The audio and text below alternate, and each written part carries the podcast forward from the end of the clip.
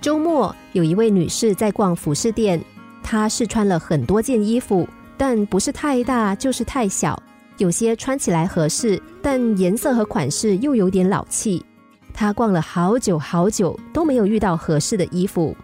陪同的朋友对她说：“我知道有一家服装店可以量身定做，要不然你就试试定做的衣服。”女士望着服饰店内光鲜亮丽、干净素雅的衣服，依依不舍地离开了。在路上，她接到老公的电话，原本郁闷的心情更蒙上一层阴影。她的老公忠厚老实又顾家，但就是社交能力太差，每次遇到难缠的客户，都需要他出面协调。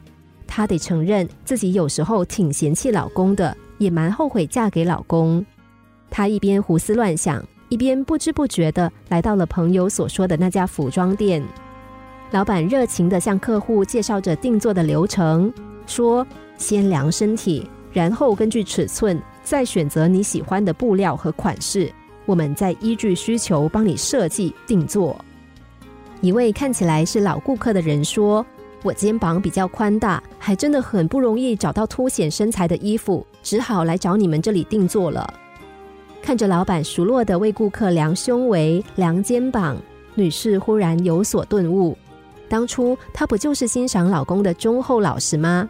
而且老公善良温柔，从来不挑剔她脾气差，宽容的接纳了她的一切，所以她在老公面前感到轻松自在。回想婚后老公的细致入微、柔情和陪伴，她突然觉得。这个男人不正是自己千挑万选的白马王子吗？婚姻就好像量身定做，我们每个人都会下意识的选择自己最中意、最符合自己评估要求的对象。其余的衣服，无论多么光鲜亮丽，多么令人向往，我们穿着不合适，同样无法产生美感，反而啊，糟蹋了一件好衣服。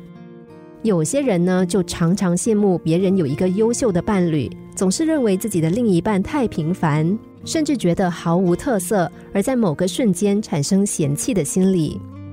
但我们要知道，适合别人的未必就适合你。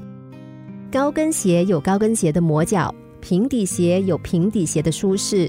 无论我们选择了什么，重要的是自己喜欢。如果你感到不舒服，不是因为一开始你就选了一件不适合自己的，就是遗忘了初衷。放下过高的欲望，量身定做，婚姻就幸福了。心灵小故事，星期一至五下午两点四十分首播，晚上十一点四十分重播。重温 Podcast，上网 U F M 一零零三 t S G。